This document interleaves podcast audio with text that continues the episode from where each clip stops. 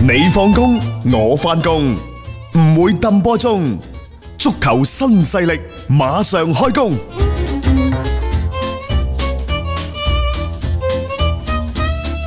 接住我哋嚟睇嘅係歐洲足球部分。誒、西班牙同埋英格蘭嗰度呢，都有好多嘅消息傳出，我哋慢慢同大家梳理下。首先係西甲，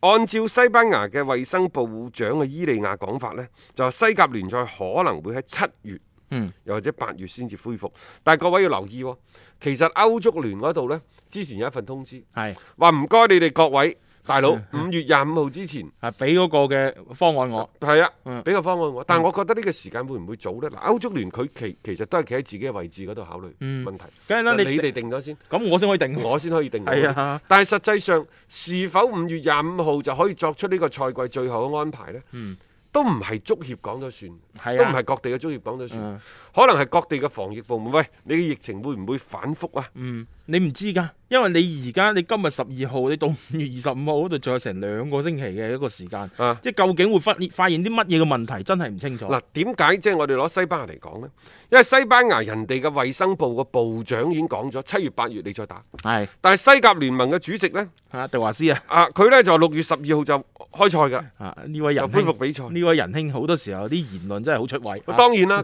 迪華斯就講到，佢話衞生部門將會批准足球何時回 歸，啊，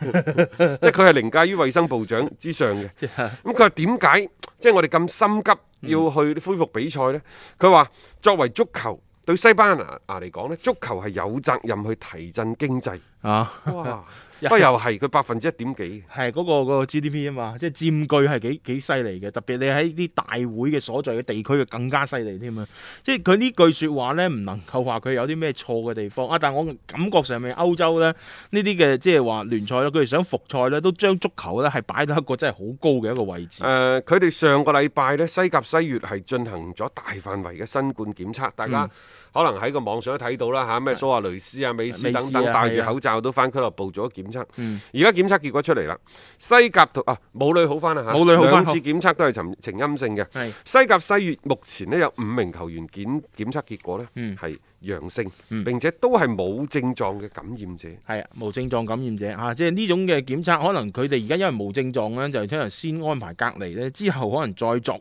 誒、啊第二次嘅一啲嘅檢測誒、呢。除再咗確五定，名球員之外呢，仲有三名嘅工作人員都確診咗，即係一共八個人。嗯，但係個基數唔算太高嚇，因為佢今次嘅檢測係兩千五百人。係。原先咧呢兩千五百人嘅檢測當中，佢預計呢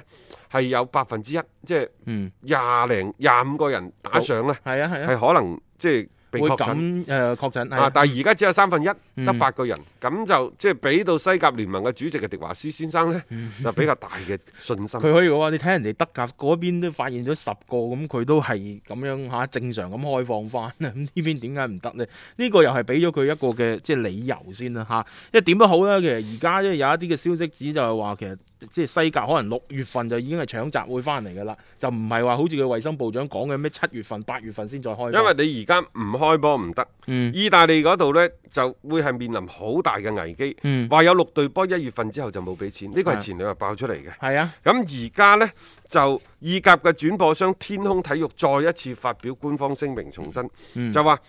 本賽季剩餘嘅兩筆尾款就唔會再支付俾意甲聯盟以及係各隊意甲嘅球隊。係，即係唔唔俾錢㗎，剩低嗰啲嚇，即係可會唔會係因為即係除非佢哋開翻比賽，咁樣就繼續履行翻呢一個嘅合同呢？而家就暫時唔清楚，但係起碼即係人哋轉播商嗰邊已經係擺明咗個態度㗎啦。你嘅比賽冇嘅話，我肯定唔會找嗰條數。咁你冇咗呢一啲嘅轉播嘅分成啊，呢一嚿嘅轉播費嘅話呢，對好多球隊嚟講其實係一個幾大嘅損失。佢係有三個嘅轉播商嘅，嗯即係天空體育只係其中一個嘅啫。嗯但係天空體育係大哥嚟㗎。係啊誒、如果佢唔轉嘅話呢，佢唔俾嘅話嗯呢，可能另外兩家嘅電視轉播商都唔會俾嘅。嚇、跟住大佬做係啊嚇咁再加上即係話你喺聯賽停擺期間，你第一你冇比賽嘅門票嘅收入，嗯第二而家轉播費又唔俾你，啊贊助商嘅收入有幾多啫？嗯咁樣嘅話，有好多嘅中小型嘅俱樂部已經處於破產嘅邊緣。嗯英格蘭嗰度仲話而家就係話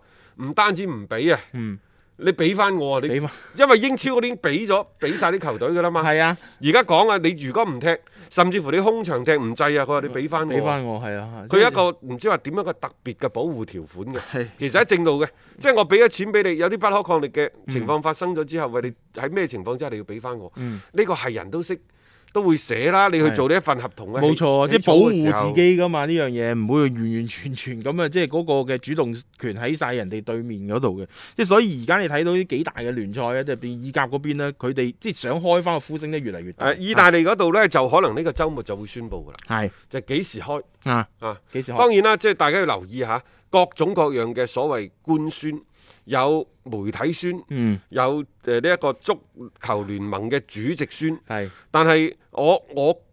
建議大家一定要捋清楚個思路先。第一，嗯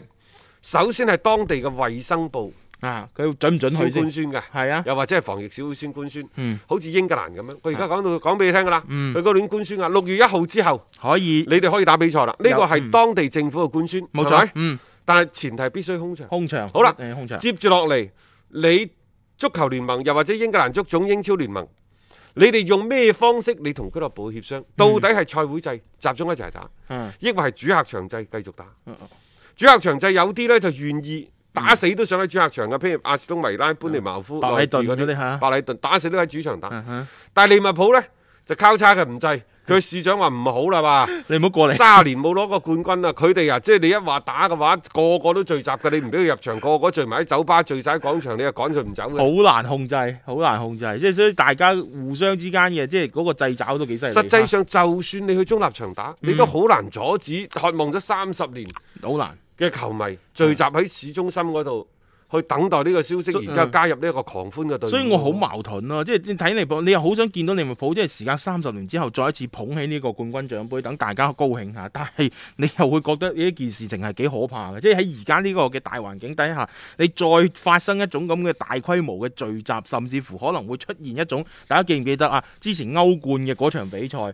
就係、可能成為咗歐洲爆發呢一個嘅新冠疫情嘅一個主要嘅一個源泉。但係其他地方我唔知喎，但係利物浦啲球迷可能真係唔怕死喎。你諗下，啊，史上嗰啲咩足球 球迷嗰啲慘案，係啊，佢成日都有份㗎。冇錯啊，即係呢呢個我係擔心嘅。佢又衝喺前邊，嗯佢又擔得抬得，佢真係唔怕死嘅呢班友啊。嗯，冇錯，即係所以喺咁樣嘅角度嚟講咧，你作為佢嗰邊市長，我覺得佢哋嘅考慮係冇錯嘅，即係呢種擔憂係可以去理解嘅。誒、呃一旦喺英格蘭嗰邊恢復翻比賽啦，我覺得嗰種不可控嘅因素咧就會越嚟越多噶啦。誒而家呢，就係當地嘅政府已經呢係為即係球賽嘅復賽呢開啟咗綠燈㗎啦，嗯但係唉即係好嘈得好好緊要嘅英超嗰度嗯，，係啊，就係大部分嘅人都願意打，嗯，後邊嗰六隊而家話增加到八隊添，唔想打啦。即係慢慢慢慢又立多啲嗰啲啊兄弟聯盟咁樣樣，呢、個啱嘅。即係作為佢哋嚟講咧，即係將嗰個嘅陣營咧就擴散得更加大，咁係同一啲嘅即係話特別係聯網嗰邊去傾偈嘅時候咧，你就更加更加有呢個話語權。但係呢，之前唔打係因為即係屋企有餘糧。嗯。所以心中不慌。嗯但係而家呢，就好簡單嘅啫。英超嗰啲版權商已經講咗噶啦，國內同埋海外轉播商已經向英超聯盟提出咗轉播費退款嘅要求。嗯，而家之前一共俾咗幾多呢嗯？俾咗三點四億英鎊左右。係，亦就話，如果你冇波打，對唔住，嗯，你還俾翻翻啲錢俾俾我。翻啲錢出嚟，三點四億嗱，呢、個已經係一個實際嘅數字嚟㗎啦。啊，咁誒啲你攤分到每隊波嗰陣，你可以睇到嗰個嘅損失係有幾咁多。誒、所以知呢班球隊其實佢哋而家心裏邊真係好矛盾咯，即係既唔想話呢啲嘅到手嘅呢啲誒轉播分成又嘔翻出去，但係對於開翻呢一個嘅聯賽呢，佢哋真係持一個太多嘅一啲嘅諗法啦。而家係打唔打，嗯即係你都要俾噶啦。嗯，因為英格蘭政府規定你係空場作戰。係啊，空場作戰嘅話呢，就而家嗰啲轉播商都要求你英超還翻呢筆錢嗯，啊！即係空場都唔接受。空場唔接受，因為佢涉及到一個具體嘅轉播嘅時段，嗯。就話呢六月份恢復比賽呢一個時間已經唔係國即係誒、呃嗯版權商嘅首選嘅時間段。啊，即係佢哋話我當初俾呢嚿錢，我揀嘅嗰個時間段 唔係呢個時段，咁當然 啦，即係你又都可以再去同其他嘅一啲公司去傾嘅係。嗯臨時傾都得嘅。你你唔接，有人會接，可能會係啊咁樣樣咯嚇。即係反正而家誒大前提就係英格蘭嗰邊嘅政府開咗綠燈係先嚇。並且呢，英格蘭足總，因為英格蘭足總喺英超聯盟嗰度呢，其實佢有有好大話語權嘅。而家睇，係佢可能分錢分得唔多，但係佢嗰一票嘅否決，並且佢喺一個足球嘅指引嗰嗯度呢，你英超都要聽佢。而家、英格蘭足總已經係告知各間英超俱樂部，就係一九到二零嘅賽季必須按照競技成績嚟決定最後結果。係亦就話取消賽季，而家喺現階段嚇啊目完全不在考慮當中。嗯取消賽季就咩都唔算。咩都唔算。但係英格蘭足總而家講俾你聽，就必須按照競技嘅成績嚟決定最後嘅結果，即係亦就話、嗯你打唔打，嗯即係對後邊嗰六隊八隊就係咁嘅。如果你覺得唔打，嗯按照而家嘅排名係啊或者而家嘅場均積分嗯就定定咗最佢尾三名降級，係冇即係錯。馬上啊嗰後後所謂嘅六君子，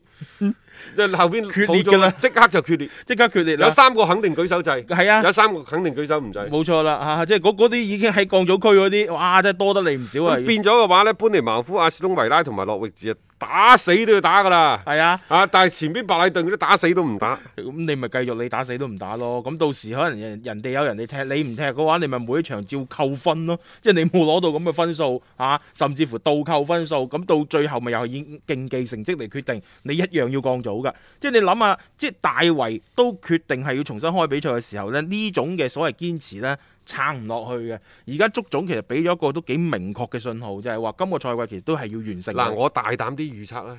英超呢度呢，既然英格蘭足總俾咗指引，嗯，你想唔完成，你都講唔過去。係其次呢，就係意甲、西甲，佢哋一定即係禁制會重啟，定因為重啟再唔重啟呢，嗯就個個都撲喺度㗎啦，係啊，好多會球隊破產嘅。已經頂唔住冇錢啊嘛係係啊，你咪都講唔到話下賽季嘅嘢啦。 先你如果呢個賽季唔踢，但係呢個賽季嘅歐冠呢，歐聯，嗯我覺得好大程度取消。嗯，取消好大程度要取消，係因為點解呢？你而家話好似歐洲嗰啲咩封城封國嗰啲開始陸續解封，嗯但係佢仲唔允許外國人入境嘅喎。係啊，外國人入咗境之後，你隔唔隔離十四日啊？好，你話喂，不如我哋揾一個誒、呃所謂嘅中立場嘅比賽，你嗯揾邊度？係啊，賽會制可能得，譬如話嗯我揾一個遙遠嘅澳 洲柏斯嗰度最好啦。係你制唔制？ 啊嗱，呢個係一個相對極端嘅辦法，亦就係喺嗰度搭建嗯呢一個轉播嘅機 構，然之後呢就打完比賽，冚一聲當賽會制咁，今年打完佢，呢個係有可能嘅。嗯但係如果再實行好似按照過去嗰啲主客場制嘅賽事打淘汰賽嘅賽事，我認為基本上冇冇任何嘅可能，嗯冇可冇呢種可能性㗎啦。冇冇時間俾到佢。係啊，同埋打個呢個賽事條件唔允許啊！你而家即係你就算國內嘅，你就咁單一嘅國內嘅聯賽，你仲可以相對係好處理啲，因為你啲人都喺個國內啊嘛，你唔需要太過接受嗰個所謂咩十四日嘅隔離。嗯但係你涉及到入境係咁多個國家之間嘅交流，同埋嗰個風險啦，係幾何級別咁增加嘅。所以呢種嘅防控嘅嗰種壓力咧，俾到你即係歐足聯，我覺得佢真係唔敢冒天下之大不為。你好容易出事㗎，你分分鐘一出事嘅話呢，唔係一個國家嘅事情，可能成個歐洲又再次二次嘅爆發，咁樣樣呢，呢一隻鑊呢， 我覺得施費連佢真係唔想去孭咯。呢、個再睇啦，先保障翻聯賽開翻嗰啲歐戰啊，真係後話嚟㗎。要足本回聽足球新勢力每日節目內容，可以喺喜馬拉雅 FM 搜索張達斌或者搜索足球新勢力。另外，仲可以搜索微信公眾號張達斌，添加關注，了解斌哥每日更新嘅公眾號內容。短視頻內容方面，抖音搜索廣州粵語傳媒或者斌哥廣播，都可以睇到足球新勢力嘅精彩內容。接住呢，我哋同大家睇下幾個球員嘅動態。嗯，首先係古天奴，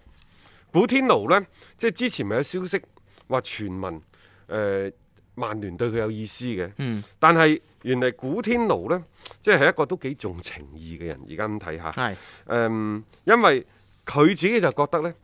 喺英超除咗利物浦。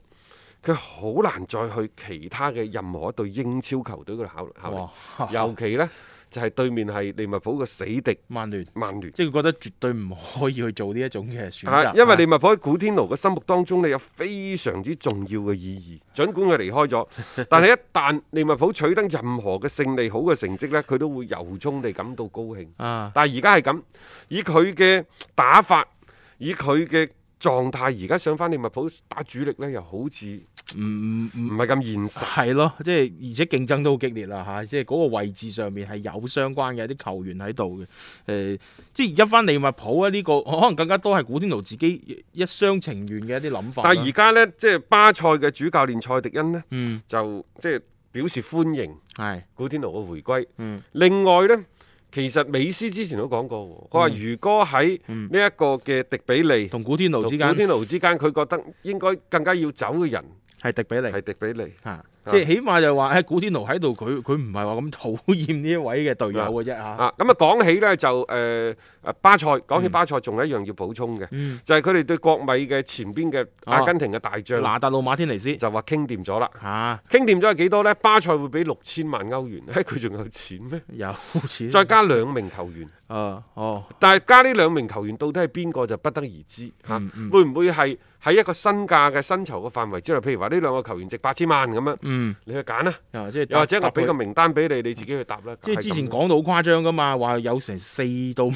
個球員俾你國米去揀噶嘛嗰陣嗯時啊，但係誒、呃即係當然啦，呢一單嘢咧，我睇成個機會都好大，因為主要拿達魯馬天尼斯本人亦都想自去，己嗯想走，係啊，即係呢、個誒喺呢個新冠疫情誒、呃足壇停擺嘅情況之下咧，咁多嘅一啲所謂嘅轉會傳聞咧，似乎呢個係最有機會作嗯實再嘅加上你國米呢，你冇辦法嘅，啊，因為你有一個一點一億嘅離隊嘅激活條款，係啊，除非你同球員講，喂，我哋傾份新約，嗯我加你人工，嗯然之後喺新約當中就搣除呢一條所謂嘅誒係啊，違約金係啊。如果唔係呢個主動權就喺晒球員嗰度㗎啦。係你俱樂部 A 都冇即 A 係而家其實佢都唔制啊嘛，啊，你唔制你冇辦法㗎。係啊冇與其計嗯係咁，你倒不如即係話好聚好散。冇錯嗰邊又俾到錢，你又俾兩個人俾你。啊，即係起碼呢嗯單你攞住呢成筆個錢，你都可以揾其他人嘅啫嘛。嗯呢個世界少咗邊個地球會唔轉呢？而且拿達魯馬天尼斯踢出嚟之前，你咪係咁樣挖掘出嚟嘅，啊即係你點能夠包保話以後你挖唔到一啲更加好嘅咧嚇？啊嗯即係誒、呃一啲大俱樂部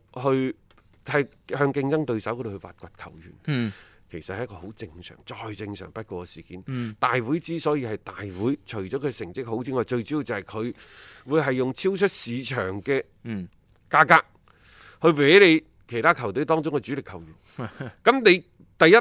即係作為球員，你話去皇馬、巴塞效力啊，好似係即係自細到大嘅夢想。嗯係嘛？第二，我既然已經喺呢個俱樂部取得咗我想要嘅成績啦，我要走，我尋求更加高嘅啊，大嘅挑戰，更加好嘅發展嚇亦，都係非常之正路嘅啫。冇錯嗯啊，係咪？嚇？但係有啲人呢個性格決定嘅，就係、可能佢對於呢身處嘅環境、嗯身邊嘅隊友，佢覺得大家相處得非常之融洽，過得非常之開心，佢又唔一定肯走嘅喎，嗯係嘛？文尼而家傳嚟傳去啦，皇馬先係話揾 M 沙 啦，而家目標鎖定文哦尼一點五億，我覺得炒作多嘅啫，呢唔啲一定係炒作，唔一定係炒作唔一，定係炒作，因為你再睇翻嗰邊，佢想揾個夏薩特。嗯達唔到個效果。斯丹嘅戰術體系當中，佢係需要一個突破嘅人，嗯又或者即係而家夏薩特嘅身體狀況已經不足以喺皇馬效力，可能佢哋真係買咗件水貨。係即係係啊，過去夏薩特好打，但係可能已經周身 傷病啊，即係喺你呢即係度老爆師發呃咗出咗嚟，啊！係我都係覺得呢，即係作為利物浦嚟講，